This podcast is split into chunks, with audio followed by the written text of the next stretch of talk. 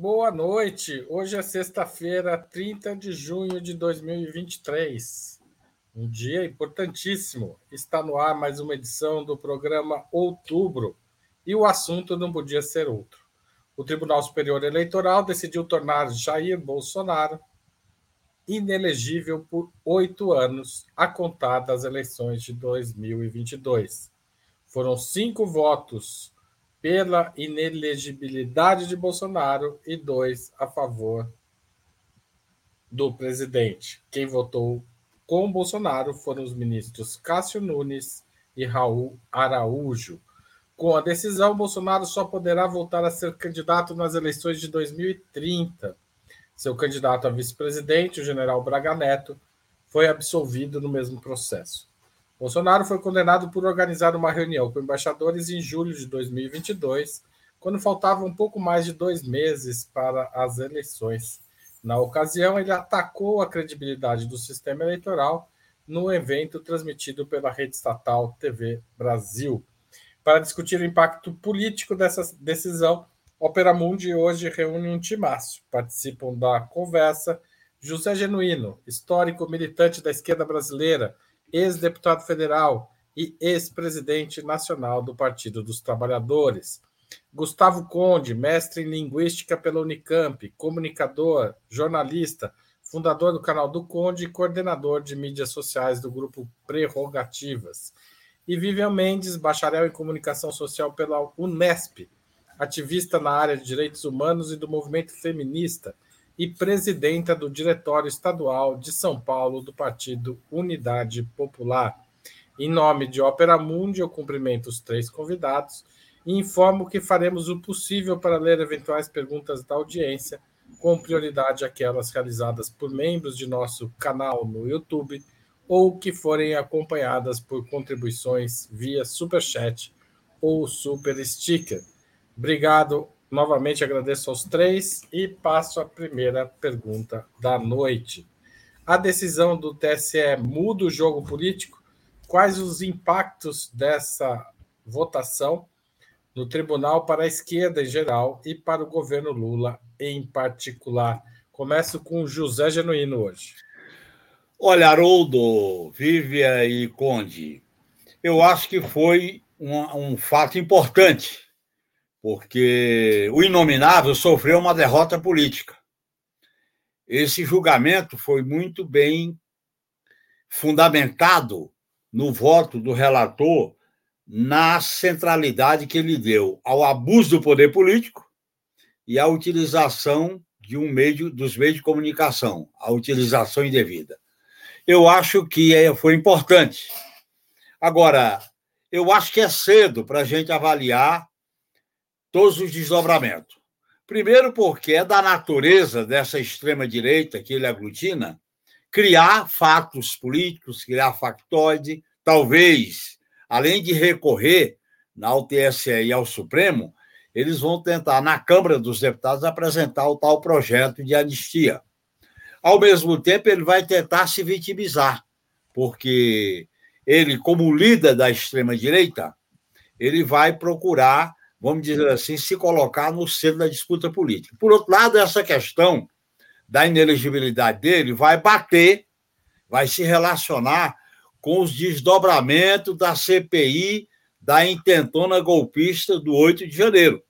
Os fatos estão aparecendo, fatos esses que envolvem a relação dele, a relação dos golpistas com as Forças Armadas, aliás, houve uma reclamação da sensibilidade da Força Armada em relação a isso. E, evidentemente, vem também a questão do sistema de justiça, com os fatos relacionados com o lava-jatismo. Portanto, eu acho que essa condenação foi importante. Eu, eu entendo que os desdobramentos, nós vamos ter muita coisa pela frente. Foi uma derrota para ele? Sim. Agora, essa derrota ele vai fazer barulho, porque dentro da lógica de apostar no caos, de apostar numa espécie de insubordinação institucional, ele vai querer fazer agitação em torno desse tema. E nós temos que entender, a esquerda, particularmente os que apoiam o governo Lula pela esquerda, que a derrota do bolsonarismo não é só na justiça, nem nos interrogatórios. Essa derrota tem que se dar nas ruas, na política, no enfrentamento político contra as ideias que ele representa e também na oposição ao credo neoliberal que se alimenta dele e vice-versa para tentar criar constrangimento para o governo Lula. Portanto, eu acho que abriu-se, eu diria, Haroldo, abriu-se uma nova fase da disputa política. Eu ainda não tenho todos os elementos para definir a sua morte ou a sua sobrevivência. Temos que acompanhar, principalmente com os fatos que vão vir à tona na CPI da intentona que está colocando os golpistas numa defensiva muito grande. Passo a palavra para a nossa nova, nova convidada, nova participante da mesa, Vivian Mendes, estreando aqui em outubro. Enquanto isso, o Igor vai colocando os melhores memes do dia. Tá Vai animando também um pouco, né? Exato. Bom, gente, boa noite a todos e todas. Quero primeiro agradecer o convite para participar desse debate tão importante nesse dia, que, claro, é histórico para nós, né?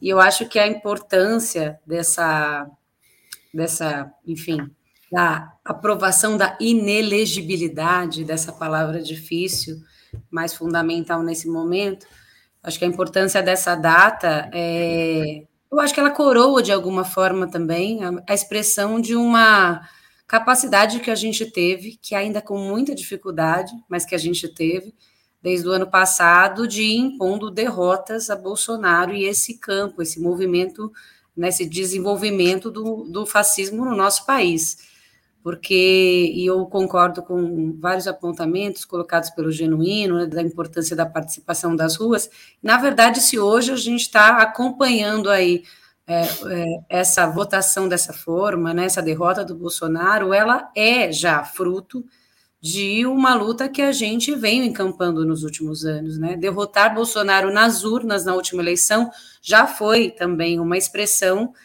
de uma, é, de uma vitória política nossa neste deste ponto de vista. É, Ô, Vivian, é só lembrar as manifestações fora Bolsonaro Exatamente. antes da candidatura dele, antes desse discurso para os embaixadores. Várias é, manifestações de rua que merecem ser homenageadas. Exatamente, é isso mesmo que eu me refiro, Genuíno.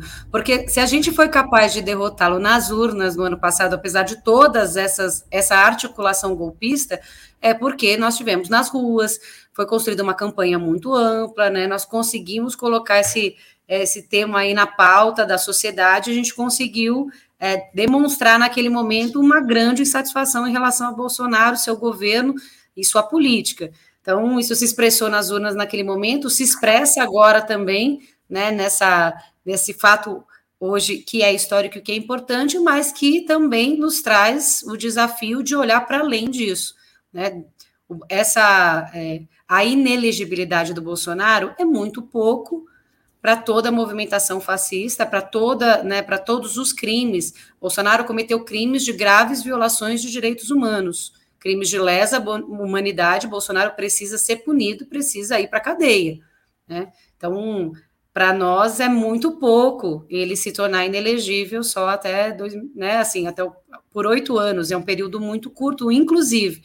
Mas os nossos desafios vão muito além disso. Agora, todas as derrotas que nós somos capazes de impor ao fascismo são muito importantes nessa conjuntura onde eles se organizam, se fortalecem, né, de alguma forma, e caminham aí para é, para novas tentativas golpistas, né? A nossa preocupação aqui da UP é o dia 8 de janeiro foi, obviamente, uma expressão evidente da relação entre forças armadas, né, entre a extrema-direita do nosso país, com alguma capacidade de mobilização de massas, e a gente, infelizmente, acredita que eles não estão, é, não se deram por vencidos, e nós ainda temos uma luta grande aí para encampar no nosso país.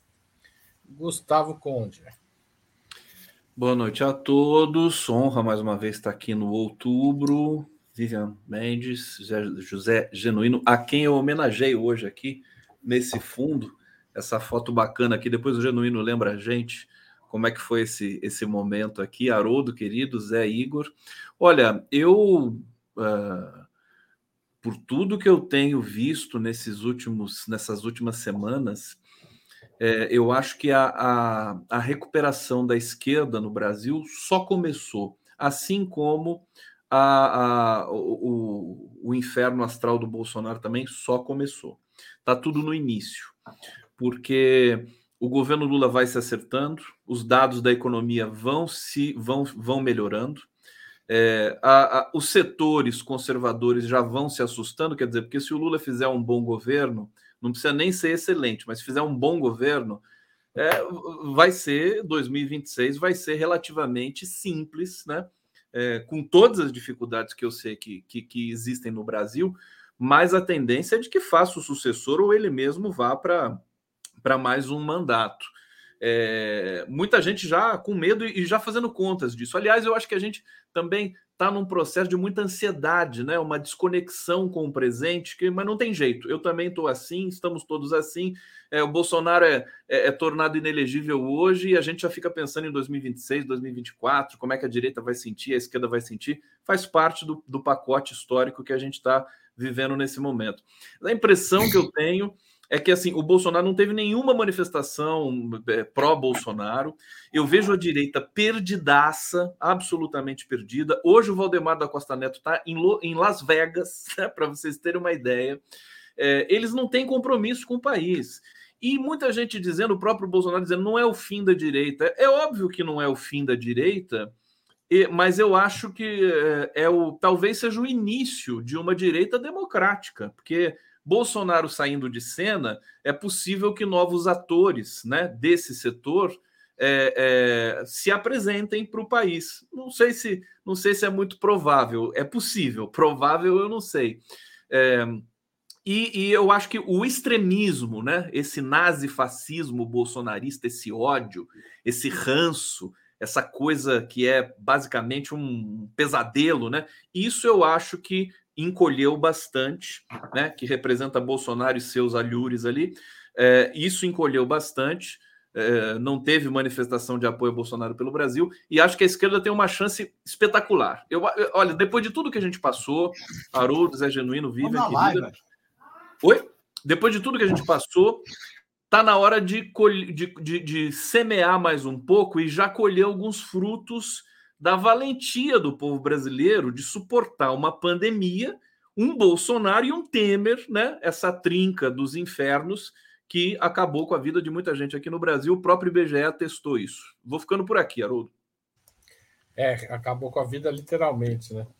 É, bom, Bolsonaro afirmou, como o Conde lembrou, que não está morto politicamente e que a direita brasileira não acaba com a decisão do TSE. Bolsonaro também falou que o golpe de Estado, de, de a tentativa de golpe de, de, Só entende o 8 de janeiro como uma tentativa de golpe de Estado quem não tem formação política. Foi até engraçado ele dizer isso, só um analfabeto político, alguma coisa assim, é, que não entendeu aquele 8 de janeiro como uma tentativa. que entendeu aquele 8 de janeiro como uma tentativa de golpe de Estado.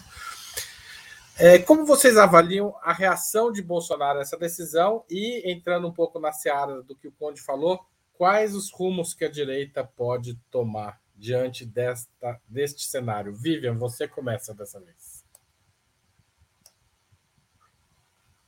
Está sem áudio.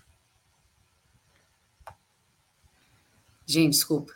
Eu estou bem mais preocupada que o Conde com a movimentação da direita, né? Assim, a nossa avaliação, é, o 8 de janeiro, ele serve para nos apresentar algumas coisas bastante importantes, né? O eu acho que de alguma forma, como eu disse um pouco antes, mas já estava acabando o meu tempo, fui tentando concluir, é, eles cancaram uma relação histórica, antidemocrática, né, das Forças Armadas do nosso país, né, um, um, renova o compromisso das Forças Armadas com, né, com esse campo antidemocrático no nosso país de uma forma um pouco mais escancarada, mas ele expressa também, por um outro lado, alguma força de massas é, do fascismo hoje no Brasil. Né? Então, você teve uma mobilização que, por, por alguns motivos que nós não sabemos e alguns que nós sabemos, é uma tentativa de golpe que não deu certo, mas que foi capaz de envolver, de mobilizar é, um pouco mais amplamente aí do que esses pequenos grupos do que a cúpula das Forças Armadas. Você tinha mobilização de alguma forma de massas, e isso nos preocupa muito. Então, existe uma articulação, né? Assim, existe uma capacidade de, é, do fascismo hoje de se enraizar entre as massas, e isso é muito preocupante. Eles têm uma máquina muito poderosa, né? Inclusive, muito bem paga, muito bem articulada, é, que tem permitido que eles ganhem alguma força entre as massas, né? Então, é, por isso que nós não podemos, inclusive, nos contentar com, com Bolsonaro ser, se tornar apenas inelegível. De fato, a direita não está morta, né? Quem dera tivesse, nós temos uma Câmara aí absolutamente direita. Nós tivemos retrocessos gravíssimos aprovados no nosso país na última semana, assim, né? Nesses espaços, inclusive, o marco temporal, aprovação do arcabouço fiscal, enfim, políticas absolutamente antipovo, né? E se a gente for falar só do arcabouço fiscal, eu acho importante isso que o Conde falou, né? Se, se o governo Lula for capaz de trazer condições reais de melhoria para a vida do povo, essa é a melhor, inclusive, forma da gente combater as fake news da direita, mas para isso tem que ser capaz também de avançar em relação a essas mordaças políticas que estão sendo colocadas, né? O arcabouço fiscal na prática, esse novo teto de gastos, ele atrapalha bastante, ele é inclusive bastante mais é, engessado do que o antigo teto fiscal e pode trazer, é, de fato, uma impossibilidade de trazer melhores condições de vida para o povo. E isso é bastante preocupante, né, porque a gente tem visto no mundo inteiro movimentações onde você tem governos de direita, né, governos mais amplos, mais esquerdos, sociais-democratas assumindo o poder e uma, um retorno da extrema-direita. Então, é importante, porque não, não foram capazes né, de trazer exatamente essas condições. Então, a nossa condição é bastante delicada do nosso ponto de vista, né? por isso nós precisamos lutar para avançar um pouco mais é, e pela prisão de Bolsonaro. Não vou me estender. Tá ótimo, Vivian. Passo a palavra para o Gustavo Conde.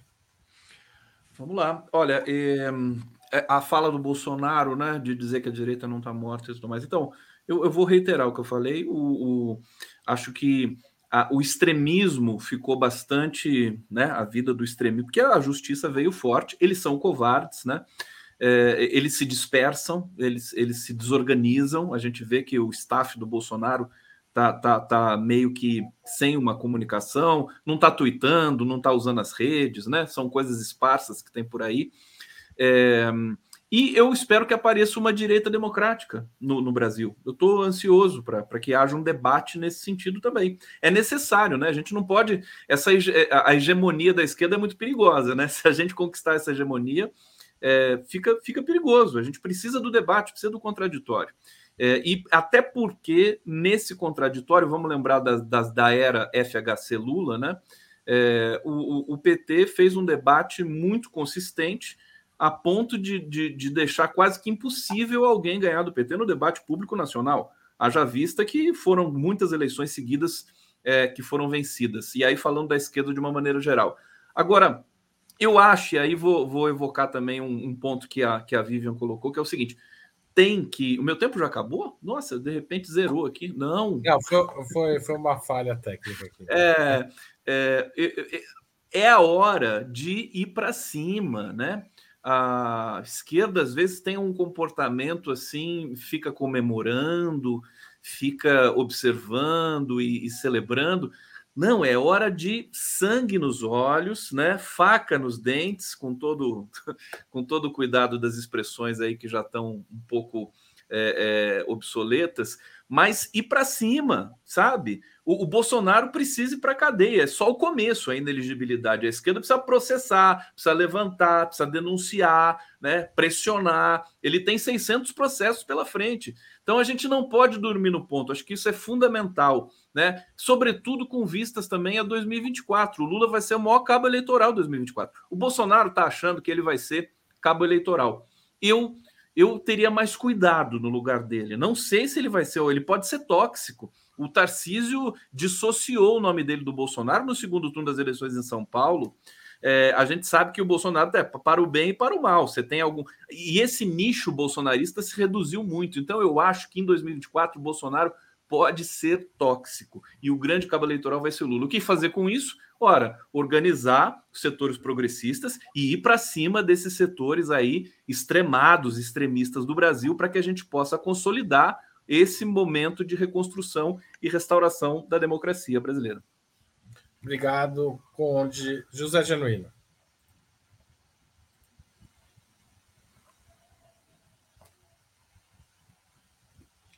Tá sem o áudio, Genuíno. Vou pedir para você recomeçar.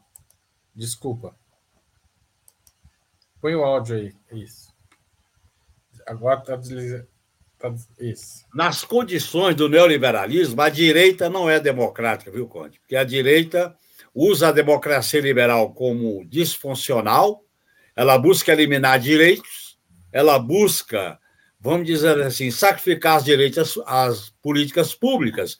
E, dependendo da situação, ela apoia golpe. Você não viu? Quem deu o golpe aqui não foi o Bolsonaro, foi a direita, a velha direita. O Bolsonaro surfou na onda depois. Então, primeira observação. Segundo, eu acho que o quadro político está instabilizado, vamos dizer assim. Eu acho que eu esperava que hoje eles tivessem promovido alguma manifestação. A extrema-direita não fizeram. A não ser algumas intervenções, algumas inserções na rede social. Por outro lado, eu acho que os fatos relacionados na CPI da intentona golpista são muito fortes e tende a se avolumar, a se radicalizar, que atinge o inominável, atinge as Forças Armadas, que era, vamos dizer assim, a força de retaguarda dele e protagonista dele, e também aquelas forças políticas que o apoiaram, alguns estados, governadores, a própria bancada. Agora, nós temos que levar em conta, Conde, que a, a extrema-direita ela tem tido uma ousadia, ela tem tido uma capacidade de insurgência. Por exemplo, eles falam hoje que vão entrar com um projeto de lei para decretar anistia. Eles vão tentar capitalizar que a punição do Bolsonaro não foi por corrupção. Eles vão criar factóides para garantir essa presença de uma base da sociedade que eles mobilizam. Nesse sentido, mesmo considerando que é uma derrota a inelegibilidade dele por oito anos, e os votos, o conteúdo dos votos, a divulgação é um desgaste. Agora, nós estamos num processo de intensa disputa política. E nessa intensa disputa política, carece nela um projeto democrático popular articulado. Eu, eu gosto de dizer que a liderança do Lula carece de um projeto estratégico que sinaliza o futuro. É uma liderança importante no mundo, é uma liderança importante nesse momento que o Brasil vive, mas carece de ideias sobre o futuro.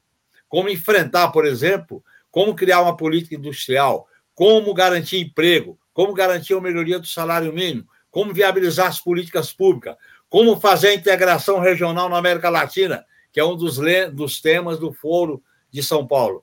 Então, veja bem, essas ideias que diz respeito a um projeto de futuro, elas precisam ter maior articulação.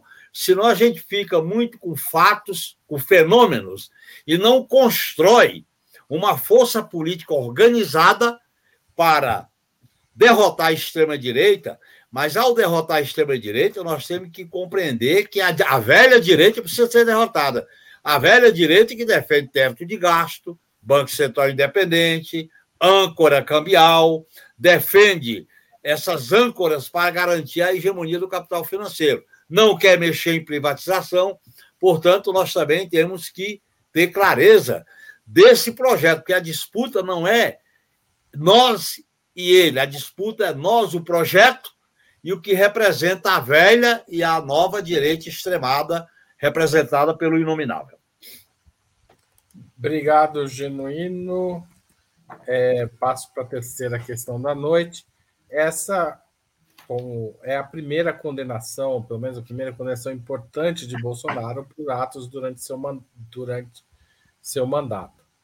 É, atos realizados durante seu mandato. Mas não faltam acusações diversas contra ele, desde a promoção de genocídio durante a crise sanitária da Covid-19, até a tentativa de se apropriar das, jo das joias das Arábias naquelas aquelas cotadas em milhões de dólares. Além disso, tem a participação no 8 de janeiro, como bem lembrou o Genuíno.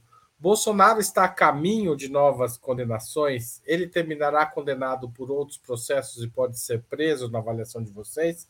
Qual é o papel da mobilização popular nesse sentido? Deve ser feita ou deve ficar a cargo da justiça essa decisão e a gente não, não ir para a rua, não fazer nada?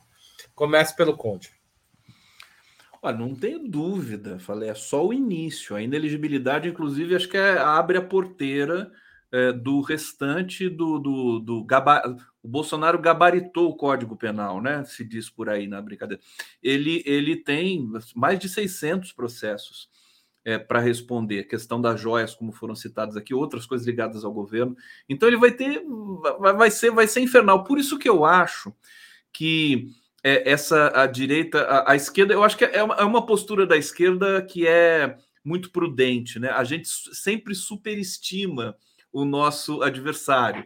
É, e, o, e, o, e o genuíno está certo, quer dizer, essa direita com ares de democrática é que aplicou o golpe e o Bolsonaro surfou em tudo isso. Agora, aí eu, eu devolvo até uma pergunta pública aqui para todos nós, quer dizer, nós vamos é, polemizar com quem nesse país? Precisamos ter, precisa, precisa ter um setor, né? que dialogue, que possa discutir. E isso é difícil da gente construir, né? Eu acho que uma das coisas mais importantes para a democracia brasileira é, além do, do Partido dos Trabalhadores e da esquerda que orbita em torno do Partido dos Trabalhadores, é ter um outro segmento político que possa debater com qualidade com o PT. É, não que o, PSDB debatesse com qualidade, mas era, acho que era a melhor experiência que a gente teve até hoje eu estou buscando um pouco esse formato ainda para entender o que seja uma democracia que precisa de fato, e o Lula sabe muito bem disso e defende muito bem isso, de alternância de poder. Quando ele criticou o Evo Morales para tentar um quarto mandato, ele está certíssimo. Né? O Lula não gosta dessa coisa que tem um pouco na, na esquerda romântica de hegemonia, né? ficar 20, 30 anos. Ele tem essa clareza e acho que ele está construindo esse parâmetro para o Brasil. Agora, voltando ao Bolsonaro, ele vai, ele vai ter muitos. Por isso que eu acho, a gente tem informações de que os deputados é, bolsonaristas estão querendo que a CPMI acabe o mais rápido possível. Eles estão cansados, não deu certo aquilo lá, entendeu? Eles, toda vez que eles se expõem, eles perdem espaço. É, é, então, eu acho que essas, esses movimentos de direita pelo Brasil, eles não têm mais. É, é, as teses não funcionam mais. A gente mudou de patamar, tem novo governo, tem novas expectativas, tem novo, toda nova meta de, de juro, enfim, tem um outro país. E aí, dentro, inclusive, da, da área com a qual eu pesquiso, que é a análise do discurso, você tem a mudança de conjuntura discursiva, ela muda todo, toda a dinâmica também é, é, da, da, disputa de espaço político de ideias. E nesse sentido, eu acho que a direita está muito prejudicada. Agora, não significa que a esquerda está com o jogo ganho. Tem que continuar conquistando mais espaço. José Genuíno. Primeiro, a mobilização popular é fundamental. Nós não vamos resolver essa parada só no âmbito da justiça e dos tribunais. Veja bem o que está acontecendo fora do Brasil. A direita está sofrendo alguns processos, algumas derrotas, no caso dos Estados Unidos, no caso da Itália. Ela está se rearticulando na, na Espanha. Na França, vocês estão vendo a crise que cerca o governo Macron. Então, veja bem, eu acho que a mobilização é fundamental contra a extrema-direita e em defesa da pauta do povo. Eu insisto, o combate à extrema-direita precisa estar calcado na pauta do povo do salário, da comida, do emprego, da saúde, da educação, da assistência básica, é, de algumas medidas de impacto na vida da população. É claro que nós vamos ter que polemizar, Conde, com a extrema-direita, temos que polemizar com os que defendem a agenda do mercado. O credo neoliberal, se a gente segue ele, inviabiliza a construção da pauta popular e polemizar com essa nova ordem mundial sobre a hegemonia do imperialismo. Portanto, a, a, o projeto da esquerda não é polemizar só com a extrema-direita. Nós temos que polemizar com a extrema-direita, derrotá-la, mas nós temos que entender que a extrema-direita nasceu nas entranhas do neoliberalismo.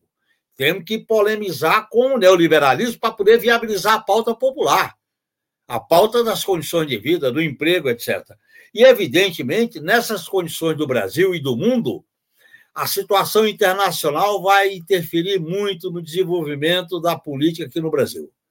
A passagem do mundo para a multipolaridade, o protagonismo que está tendo Lula na política internacional, o discurso que ele fez em Paris, tanto no evento como na, na reunião, mostra que é necessário fazer uma convergência, uma sintonia com a política interna em relação a certos interesses que precisam ser enfrentados.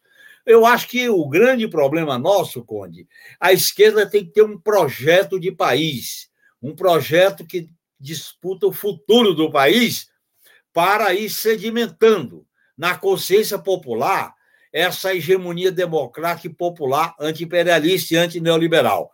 Se a gente não trata disso, nós ficamos muito fragilizados por fenômenos apenas táticos. Eu estou propondo a gente ligar a tática com uma visão estratégica de médio e longo prazo. Obrigado, Genuíno. Passo a palavra para a Vivian. Olha, primeiro quero reiterar aqui uma luta histórica, né? Eu também sou da Comissão de Familiares de Mortos Desaparecidos Políticos, enfim, é pauta central do nosso, do nosso partido. Foi o centro da minha campanha também é, para Senado aqui em São Paulo, nas últimas eleições, a luta contra a impunidade.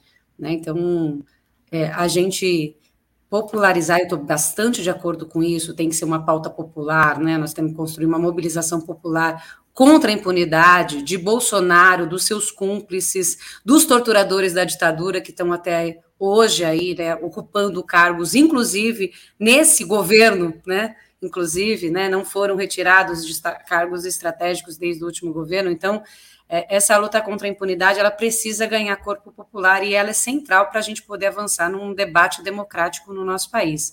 Né? Bolsonaro é um criminoso, ele foi, inclusive, condenado pelo Tribunal Permanente dos, dos Povos, né, que é uma continuidade do Tribunal Rousseau. Existem mais do que provas para que a gente responsabilize esse criminoso pelos crimes que ele cometeu e que a gente cobre, é, que a gente cobre um Estado né, que lute contra a impunidade, assim, responsabilizando os algozes do nosso povo que estão aí até hoje. E eu acho que para isso nós precisamos ganhar uma força é, e lutar, né? Fazer uma luta política dentro do próprio governo. Veja, a gente precisa ter novamente é, instalada a Comissão Especial sobre Mortos e Desaparecidos Políticos. Né? O, o, o, ministro dos Direitos Humanos, Silvio Almeida, estive até lá fazendo uma reunião com ele, nós discutimos bastante sobre o tema, mas a gente precisa que isso seja implementado, né? a gente precisa dar continuidade para essa luta histórica, a gente precisa dar continuidade para investigação, para identificação das ossadas, enfim. Nós precisamos transformar essa luta contra, contra a impunidade realmente numa luta muito popular. Deixa eu tentar falar rápido aqui, que eu tenho várias coisas para falar desse último ponto aí. É, mas eu acho que essa é uma luta central e que a gente não pode abrir mão dela. Eu acho que ela é fundamental para que a gente possa, de fato, avançar. Eu realmente acho que a, que a gente, a esquerda, de uma forma geral, não subestima, não superestima a direita, não. Inclusive, nós, familiares, denunciamos Bolsonaro mais de 30 anos. Enquanto ele era deputado, a gente sempre denunciou tudo o que ele falou, todos os crimes que ele cometia sendo deputado, e essa esquerda institucionalizada dizia que isso era uma bobagem, que ele era um maluco, que ninguém prestava atenção no que ele dizia, que ele né, não tinha é, não tinha capacidade de ocupar espaço nenhum, que a gente não devia se importar com isso, e a gente chegou onde a gente chegou. Né? Então, será que a direita está prejudicada? Assim, a extrema-direita está ocupando. Tarcísio é governador de São Paulo, Zema é governador de Minas Gerais, Cláudio Castro é governador do Rio de Janeiro, né? Então, eles estão ocupando os, é, os espaços, assim, onde, o que é central na economia do país hoje está na mão deles, né? Assim, então, acho que nós temos que ter muita atenção. E eu realmente acho que nós precisamos de um projeto de, de país, como o Genuíno falou, né? Eu acho que é muito importante a gente apresentar um projeto de poder popular, um projeto que traga, de fato, melhorias, melhores condições para a vida do povo, e definitivamente a gente não vai avançar se a gente continuar aprovando acabouço fiscal. Isso é uma contradição antagônica para um projeto de construção de um país que está, assim, né, economicamente destroçado por esse governo fascista aí que nos últimos quatro anos nos governou, nos dirigiu, infelizmente.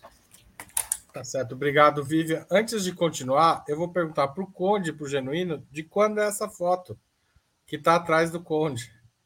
Essa foto foi na campanha da anistia na Praça da Sé. A gente fazia comícios pela anistia para geral e restrita, foi na Praça da Sé. Legal. Muito bonita a foto, Conde, muito boa escolha. E, aliás, casou com o que a Vivian estava falando, né? A luta com, pela, pela, é, pela condenação dos, dos que praticaram crimes durante a ditadura, que foram anistiados por uma lei da anistia que não era que estava sendo pedido nas ruas, né? Pois é, e é. que a gente defende a reinterpretação, gente. Nós lutamos pela anistia, né, Genuíno? Foi um movimento popular e muito importante. Claro. Né? A anistia era no nosso campo, o que é inaceitável um torturador ser anistiado nesse processo. Né? O que a gente defende é uma reinterpretação da lei, não está na, na letra da lei que anistia anistia torturadores. É uma interpretação equivocada e que também nós precisamos lutar muito pela reinterpretação dela.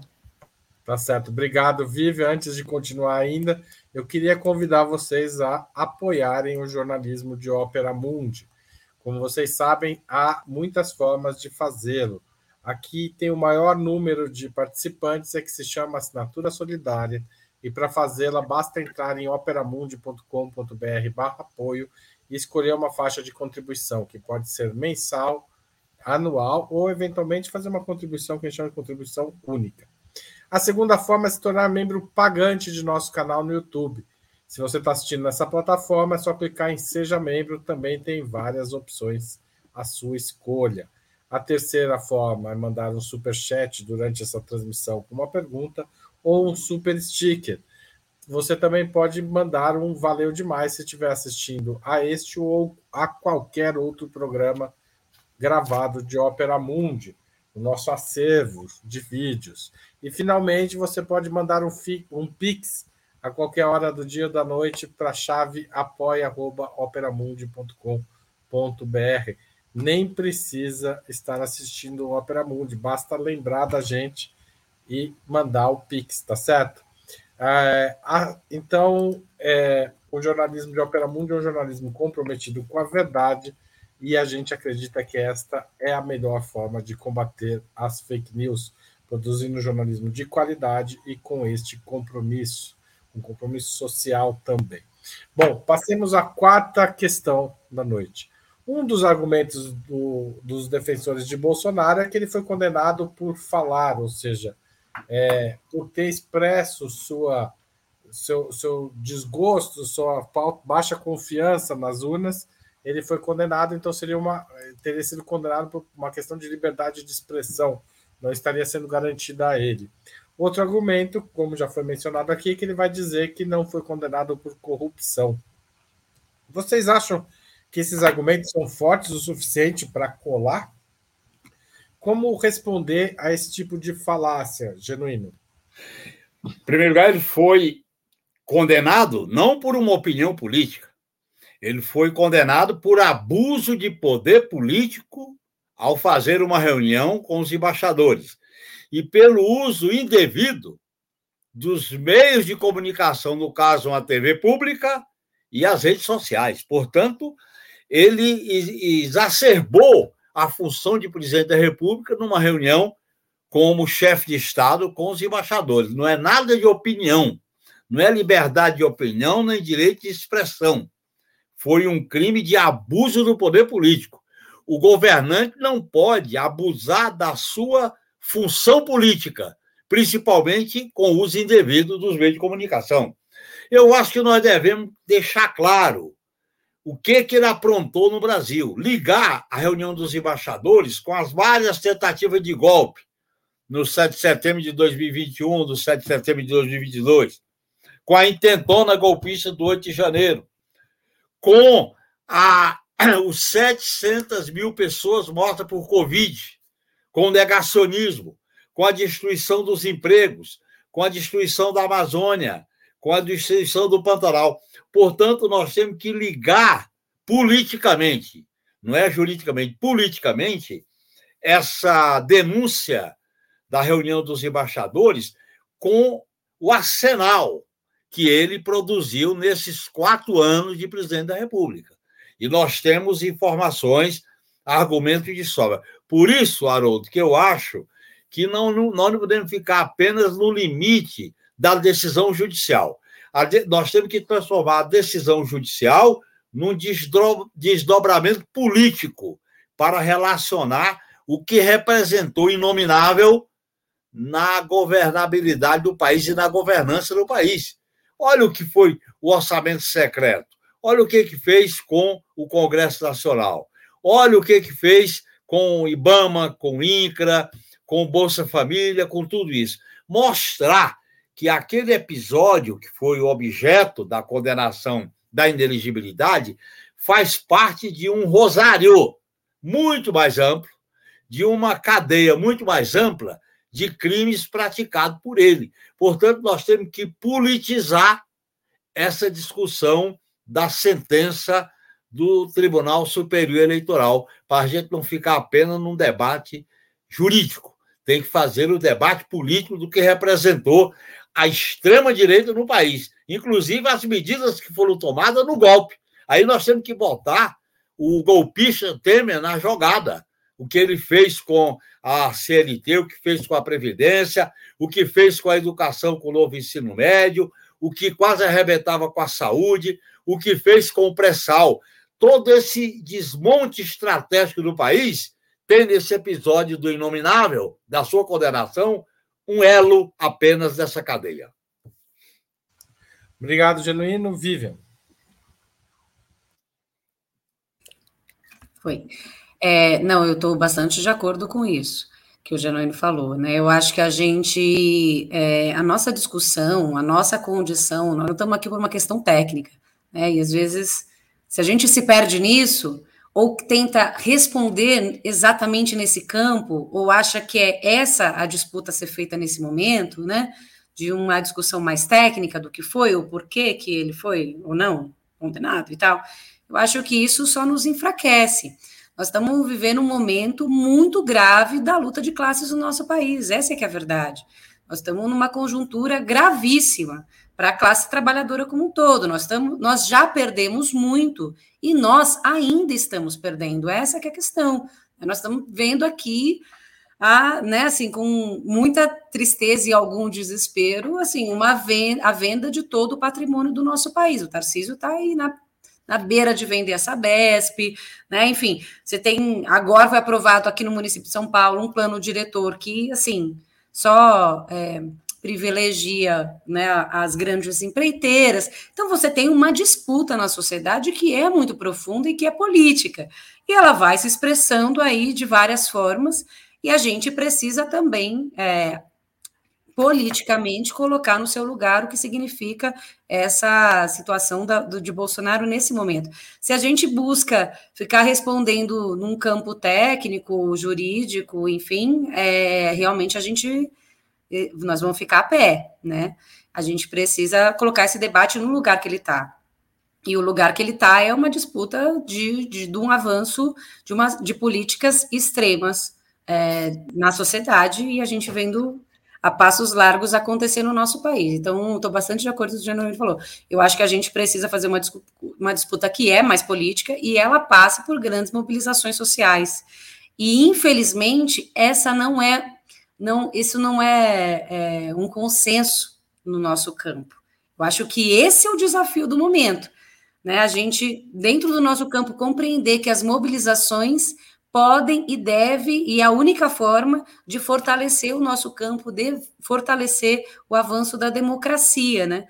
Então, enquanto a gente tiver amedrontado ou engessado na política, achando que é melhor não, vamos fazer as coisas desse jeito ou de outro, vamos resolver aqui, um ministério resolve uma coisa por uma portaria, o outro, né, assim, numa atuação clandestina do ponto de vista da política, isso nos enfraquece, né? Isso, isso enfraquece o nosso campo.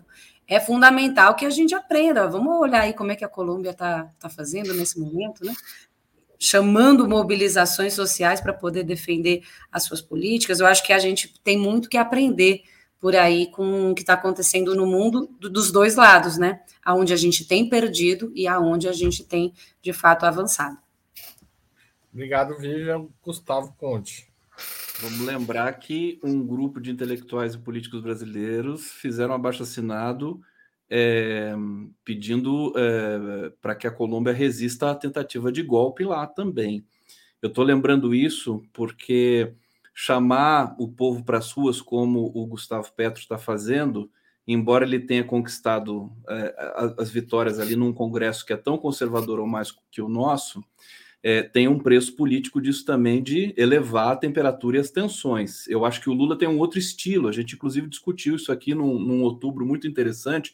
Só para lembrar, eu, eu, eu, vejo o seguinte: o Brasil viveu 10 anos tão de maneira tão terrível, com as elites, né, botando essas, essas garras de fora, com muita violência, muito ódio, muita confusão, que é, as sequelas existem em todos nós, né? Então, tentar codificar esse momento não é trivial, né? Não é trivial é, para ninguém, para ninguém. E o que eu quero destacar é que eu vejo no cenário nacional é, esse, essas teses da direita, por exemplo, dizer que o Bolsonaro não cometeu corrupção, eu acho que elas são muito difíceis de encaixar. Eu vou dar um exemplo. É, vou falar da Globo, né, que é o maior veículo de, de comunicação que ainda exerce uma grande influência. Aliás, é, eu, eu, enquanto o Brasil tiver a Rede Globo, a gente não vai ter democracia plena aqui nesse país. Né? Isso é uma coisa que eu sempre faço questão de destacar em qualquer reflexão. Inclusive, celebrei quando eu vi o prejuízo da Globoplay nesse momento de 16 bilhões, porque eles não estão fa sabendo fazer essa transição de uma tecnologia para outra. Mas isso aqui é um outro assunto. Bom, a Globo e seus comentaristas de linha de frente, que ocupam e povoam ali a Globo News e o jornal o Globo e outros, outros é, veículos do grupo, né, desse oligopólio, eles é, é, é dão como certo que o Bolsonaro é corrupto. Quer dizer, o núcleo dessa interpretação da corrupção do Bolsonaro está dentro do maior veículo é, considerado, inclusive, conservador também do Brasil, é, e que ainda exerce uma, uma, uma influência muito grande no país. Por que, que eu estou dizendo isso? Porque essas teses não vão colar. Né? Ah, o Bolsonaro não cometeu corrupção, o Bolsonaro não. Ele vai amargar uma dificuldade muito grande. É, é, então, de, deixar isso respondendo à pergunta, quer dizer, essas teses, a meu ver, elas estão. É, é o momento delas não é agora, já passou, passou a janela para essa toma de. Eles, eles podem usar outros artifícios. Pode vir aí uma nova safra de fake news. Também não estou vendo no horizonte, porque eu monitoro as redes, né? As fake news também elas encolheram nesse momento, porque a gente tem justiça, tem ministro da justiça, tem um, tribunal, um, um, Supremo, né? Você tem um TSE, tá todo mundo vigilante, vem uma nova. O Congresso é conservador, o Congresso é reacionário, o Congresso é de direita? É, mas eu acho que nós não podemos subestimar também, e veja que eu sempre vou seguindo essa linha, até para polemizar aqui com vocês, né? O, o, Lula é uma pessoa inteligente, ele está articulando essas questões e a gente está vendo resultados já na economia brasileira. Tá certo. Tem uma pergunta que eu, fiz, que eu não fiz, mas que é, tá, tá na, na área, tá quicando, e eu queria que vocês comentassem. Uma das hipóteses que estão surgindo é o fortalecimento do nome da Tereza Cristina como uma eventual candidata ah, para atrair o voto bolsonarista. A Tereza Cristina é, é a ex-ministra da Agricultura. Outros nomes que sempre se fala são da Michele Bolsonaro, do Tarcísio. Tem onda para essa gente surfar? É... Vivian. A Tereza Cristina que eu quero ver surfar é a sambista, viu? Essa aí eu quero. Essa ver. daí a gente adora. Aliás, Tereza Cristina. Essa aí pode. Vem aqui em outubro.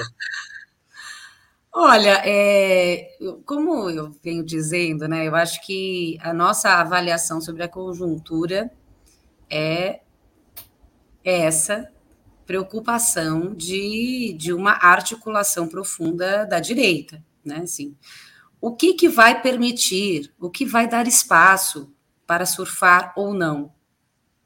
Eu acho que essa é a questão, esse é o desafio e essa é a tarefa da esquerda. É a gente não criar espaço, não permitir que seja dado um espaço para que se alce um novo nome de extrema direita para ocupar esse espaço de Bolsonaro. Assim, é evidente que Bolsonaro pode ser descartado e uma nova pessoa aparecer, enfim, para ocupar esse espaço. Se a política de direita tiver espaço, nomes podem aparecer. Bolsonaro não era o melhor nome. Ele era o nome possível na situação em que ele foi eleito. Então, a, a, a situação não é o nome. A situação é qual é a conjuntura política que nós vamos construir no nosso país no próximo período. Né? E eu acho que nós precisamos é trazer para nós a responsabilidade de não só observar o que está acontecendo, mas de como é que nós vamos, de fato, transformar a correlação de forças do nosso país. Né? E isso passa por grandes mobilizações de rua, por envolver a nossa classe, por fazer as lutas por melhores condições de trabalho. Ainda existem 33 milhões de pessoas passando fome no Brasil. Nós tivemos um, um, avanço na economia ainda muito pequeno. Nós tivemos um aumento do salário mínimo de 18 reais. Né? Então, nós ainda não estamos falando sobre derrotar, sobre extinguir as reformas golpistas que aconteceram no nosso país. Nós precisamos acabar com a reforma trabalhista. Ela trouxe miséria para a vida do nosso povo.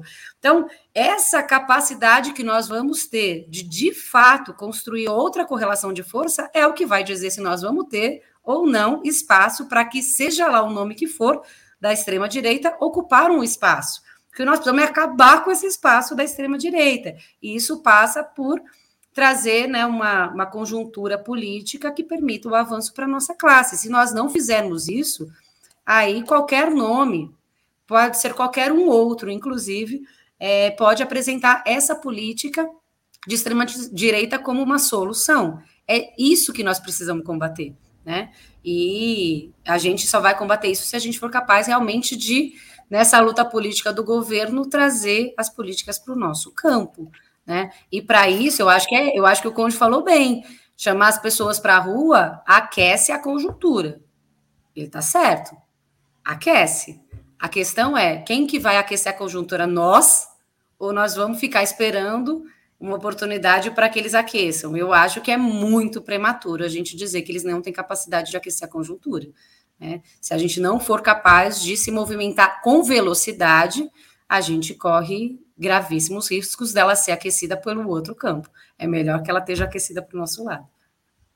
Gustavo Conde, que está num debate forte aí com a Viva. E hoje está bom tudo, está tendo. Eu, eu, é muito interessante. É, é, esse debate que a gente precisa, né? Até para a gente ter opções claro. e, e, tal, de, de, caminhos a seguir, né? Isso enriquece. Eu acho que o, o debate está enriquecendo, desde, desde a, o, um, um governante novo, que não é novo, que é o Lula, mas assim, como a gente mudou de patamar é, as pessoas começam a ter mais esperança, começam a ter mais expectativa, começam a acreditar no futuro de novo. Por isso que a gente vê essa movimentação também é, é, na economia, né? Que a gente vê que, por exemplo, desemprego, saiu um dado hoje do desemprego, também já reduzindo, inflação controlada, quer dizer, esses fundamentos aí sendo arrumados. A questão do, do povo nas ruas, né? O Lula não, não fala para as pessoas irem para as ruas, né?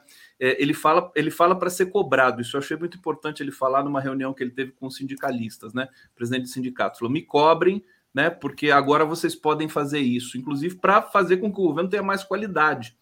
É, agora, chamar para a rua, vamos dizer assim, para ocupar o espaço público eu acho que, eu acho que a gente está caminhando agora para uma, uma, uma, como é que eu posso dizer? Normalização, a palavra terrível, né? Um, um termômetro que, que é importante, que eu acho que é relevante, é ver o Bolsonaro sendo condenado pelo TSE e não ver uma alma, uma igreja, uma, um clube de tiro, você entendeu? Manifestando apoio para o Bolsonaro. Uma pessoa fazendo vigília no TSE não teve ninguém. Então, eu acho que se desmantelou realmente. Agora, é óbvio, podem se organizar, podem, mas eu acho que a esquerda vai com mais consistência nesse momento no Brasil todo. Eu não sei se agora vale também. Lembra que o Malafaia, viu, Conte, prometeu fazer greve de fome. Calma lá. Sério? Sério? Prometeu uns tempo atrás, não sei se vai cumprir. É, é, eu vejo que há uma chance muito grande de a esquerda é, sedimentar, tem que ratificar a vitória. Nós ganhamos a eleição. Teve um cientista político que disse assim: não, o Bolsonaro tem que ser derrotado nas eleições. Mas ele foi derrotado nas eleições. Tá certo que não foi uma vitória acachapante, mas eu acho que foi acachapante. Acho que o Genuíno quer falar. Quer falar, Genuíno? Não, eu estou observando a sua colocação. Você tá... eu, eu acho que foi acachapante porque a gente lutou contra a Polícia Rodoviária Federal fazendo blitz né, no Nordeste, a gente lutou contra mentira, contra dinheiro do exterior, contra, contra, enfim, todo tipo de jogo sujo, né? E ainda assim conseguimos essa vitória fantástica é, que, que vale para o mundo inteiro. A gente vê a performance do Lula na, na Europa, no mundo. A, a, a, esposa do Julian Assange dizendo é, é bom quando o Lula fala porque o mundo escuta. Quer dizer, é uma série de fatores que vão aparecendo na cena que é, é, dão condições para que essa extrema-direita fique mais encolhida, embora não morta, e a esquerda fique com mais capacidade de conquistar mais espaço e eu acho que falta só uma coisa nessa heterogeneidade toda que compõe a esquerda brasileira, um apetite, né? a esquerda é muito altruísta, né, Janino? Assim, tem as eleições de 24 aí para as prefeituras, e, e, assim, o PT pode estar. Tá, não, deixa, a gente já tem o governo, né? Já tem Brasília, o Planalto, né? Os outros partidos também precisam ter os seus espaços. Talvez, talvez seja isso que falte um pouco para o PT, mesmo com aquela minha observação de que é preciso alternância de poder. É, enfim, vou parar por aqui, porque senão eu não paro mais. Então tá bom. Então eu passo a palavra para o Genuína. Olha, para dar consistência a uma virada política na conjuntura, para dar consistência às derrotas da extrema-direita, é fundamental a gente ter um programa que contemple a pauta do povo, a pauta popular. E este programa tanto combate a extrema-direita, como combate à velha direita, que está com o discurso da privatização, do Banco Central Independente, da meta inflacionária, o discurso de privatizações. Nesse sentido, eu acho que o ajuste fiscal limita a capacidade de garantir a execução de um programa popular. Nós vamos ter que enfrentar essa questão a curto e a médio prazo. O outro problema é que eu acho que nós não podemos, nós temos que desfulanizar esses que vão surfar. Primeiro que a política num país como o nosso é muito dinâmica e apresenta muita novidade. Tanto pode haver os que vão surfar, como pode haver os que não vão conseguir surfar, como prever morte antecipada também não é o melhor caminho. O melhor caminho é a gente combater o que representou o inominável e a sua turma. E esse combate ele tem que ir para as ruas, tem que se materializar em reivindicações, tem que se materializar num programa popular. Eu acho que a própria liderança do Lula, no plano internacional, no plano nacional, ela carece, ela precisa de um programa mais estratégico, de natureza popular, porque ele está ele tá tendo um papel muito importante no cenário mundial, com simbolismo, com inserções importantes na, no enfrentamento político. Agora, é a política externa e a política interna, eles têm que compor um, um quadro, uma configuração programática do médio e do longo prazo, porque as, o Brasil precisa ser transformado e reconstruído. Aliás, a minha sugestão de lema do governo não devia ser união e reconstrução, devia ser transformação e reconstrução, até porque toda reconstrução vai exigir uma transformação. Eu acho que nós estamos vivendo, Conde, um momento favorável. Agora, esse momento favorável, a gente tem que botar os pés no chão, a gente tem que ser militante. Eu, eu temo que uma parte da nossa base fique aliviada por esse sucesso aparente e não intensifique a mobilização, a organização, a conscientização, as articulações políticas e certos temas fiquem de fora dessa pauta, além da pauta de caçar os direitos de Bolsonaro, além da pauta da, da intentona golpista, por exemplo, a pauta da tutela militar, a pauta do sistema de justiça, a pauta do conservadorismo congressual e a pauta econômica e social, que é fundamental. Nós temos que traduzir essa pauta em medidas concretas de governo para dialogar com a população que está numa sensação positiva em relação ao governo Lula. Obrigado, Genuíno. Bom, antes de encerrar, eu queria fazer uma pergunta, saindo um pouco do tema. Nessa semana, do tema do programa originalmente, que é o Bolsonaro inelegível, né, que a gente discutiu até agora. Nessa semana, o presidente Lula participou da reunião do Foro de São Paulo em Brasília. O foro, nas redes de direita, como a gente sabe, é muitas vezes apresentado como uma entidade clandestina e ilegal, embora não seja nenhuma coisa nem outra. Lula fez bem em participar desse encontro de partidos de esquerda da América Latina. A ação contribui para desestigmatizar o foro e a esquerda? Ou, por outro lado, tem algum potencial de desgaste do governo? Gustavo Conde começa. Olha só, o Foro de São Paulo, que é o grande terror aí para os Bolsonaros, Eduardo Bolsonaro. Olha, isso, isso, isso é, um, é um evento que corrobora um pouco o que eu estava falando aqui, com todo respeito aos, aos, que discordam e que nos ouvem nesse momento, porque realizar o Foro de São Paulo a essa altura do campeonato quer dizer, demonstra autoconfiança mesmo, porque ficou um evento que foi é, é, martelado né, demais pela, pela extrema-direita nesses últimos anos, e o Lula foi com toda, com toda energia, ele recebeu o Maduro, ele há uma informação de que ele vai falar com o Daniel Ortega na Nicarágua, ele está sendo cobrado por Cuba, Nicarágua e Venezuela. É engraçado que o Lula é cobrado por coisas é, do, do, externas né, ao Brasil. Quando as notícias começam a ficar boas no Brasil, a imprensa começa a trazer Venezuela para a pauta de novo. Né? Faz parte. É, eu acho que essa dificuldade do, da lida com a própria imprensa brasileira corporativa também é uma das coisas que fortalecem o PT dentro de, um, de uma certa conjuntura, porque numa outra conjuntura o PT levou um golpe.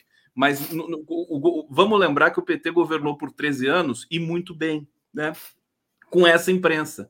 É, um dos meus esportes preferidos era ler a Folha de São Paulo e ver a agonia de todos os articulistas ali com tentando driblar os dados que eram sucesso do governo, né? É, a ver a, a, Globo também era, uma, era um esporte bacana.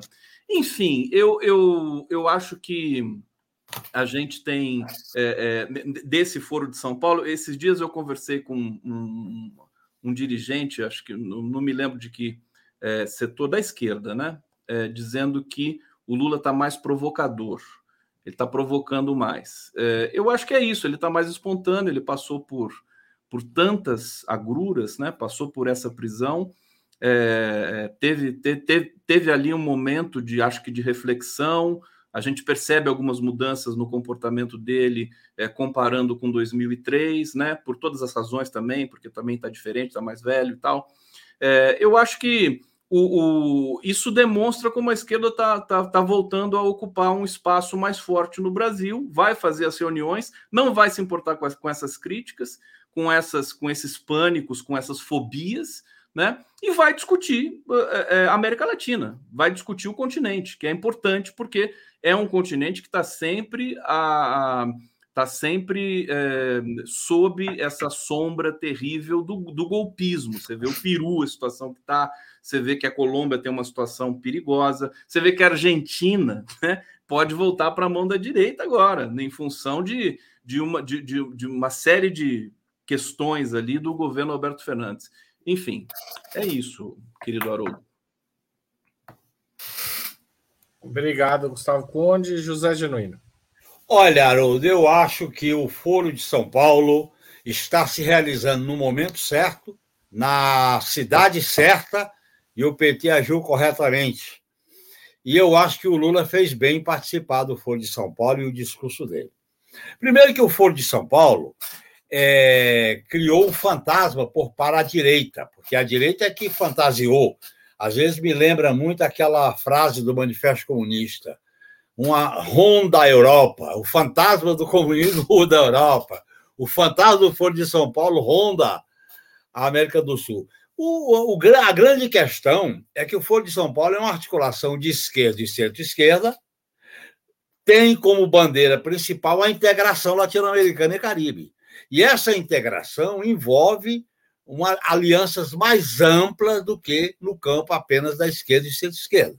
Agora, é uma, é uma articulação importante, e nesse sentido, nós não estamos falando de um continente apenas geográfico, pessoal. Nós estamos falando de um continente, um subcontinente, que é a maior reserva de proteína animal e vegetal, de água doce, de minério, veja o caso do lítio da Bolívia, o ouro no Brasil e outros minérios, de área agriculturável e de pré-sal, que é um projeto que foi alterado logo após o golpe. Portanto, a América do Sul, a América Latina e o Caribe integra uma, um polo regionalmente muito importante.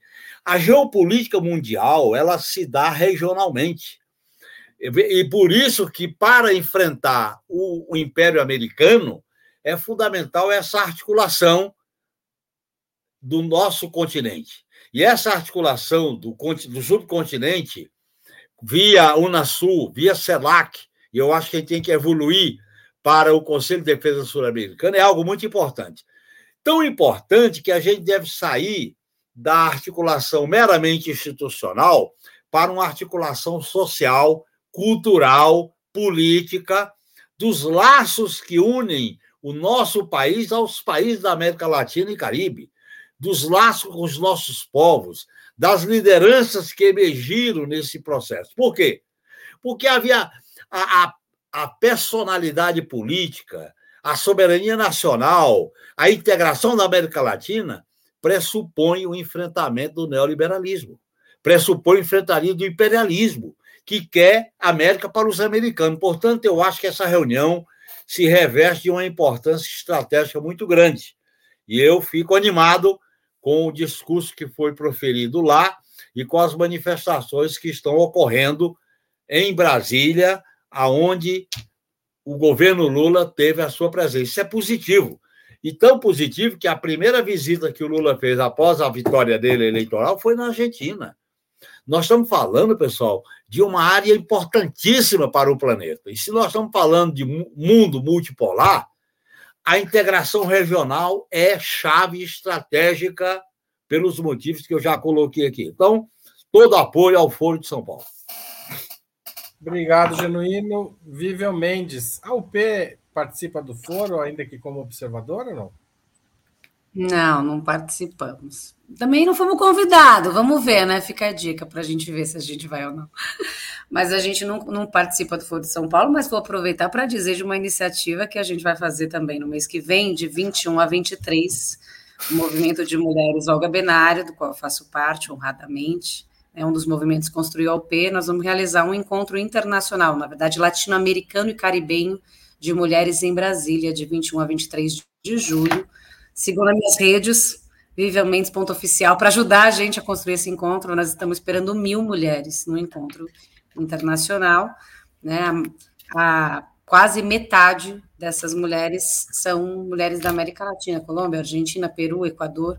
Vamos trocar bastante experiência aí também, é, discutir deste ponto de vista que eu acho que é fundamental mesmo, né? Político, amplo, como a gente é, se fortalece né, no nossa, na nossa região do ponto de vista político mesmo, né? E eu acho que, é, aproveitando aí a, a deixa sobre o Fórum de São Paulo, a gente tem uma situação internacional muito preocupante hoje, né? E, e nos preocupa, nos assusta até um pouco, uma certa despreocupação que existe no nosso campo, no campo da esquerda, sobre o desenrolar de uma possibilidade de uma guerra mundial. Né? A guerra que hoje acontece na Ucrânia, que as pessoas acharam que ia ser uma guerra curta, já se estendeu para mais de um ano, e nós temos uma série de movimentações internacionais muito preocupantes. Então, as articulações é, políticas, o aprofundamento desta política, né, e da política no nosso campo, do ponto de vista internacional, é central. Então, por isso estamos construindo esse encontro e tantas outras iniciativas, é, porque realmente é, a situação não é simples, né? E hoje uma, uma possibilidade, até inclusive real, concreta, de que uma guerra extingua a classe trabalhadora, ou boa parte dela no mundo, em fração de minutos, é, é uma realidade, né? E, infelizmente, tem se falado muito pouco sobre isso, na nossa opinião, ou com a importância que deveria ter, na nossa opinião, né? com, com as atenções que deveria ter. Né? Isso é, é, existe é, iminentemente uma possibilidade de uma guerra é que hoje teria dimensões mundiais é, nas, a, na nossa porta.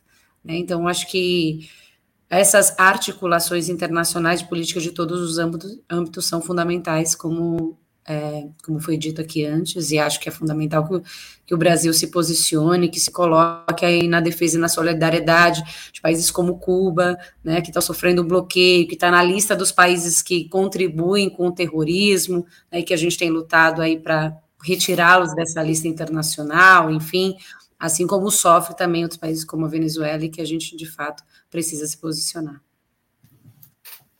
Tá certo, gente. O papo tá ótimo, mas a gente já estourou o tempo. Eu queria agradecer a vocês, queria agradecer também a Thaís Marchiori e ao Carlos Megali. A Thaís fez contribuições com Super Sticker, o Carlos Megali é membro do canal, fez pergunta, não deu para a gente ler aqui hoje, mas vai ficar Próxima, obrigado a vocês. Obrigado, Conde. Obrigado, Vivian. E obrigado. O Genuíno, não deixei falar? Não, falou já. Já, já falei. Já falou, louco. Obrigado para vocês três. Espero encontrar gente. vocês mais vezes. Tchau, tchau. Boa noite. Tchau, tchau. Bom fim de semana.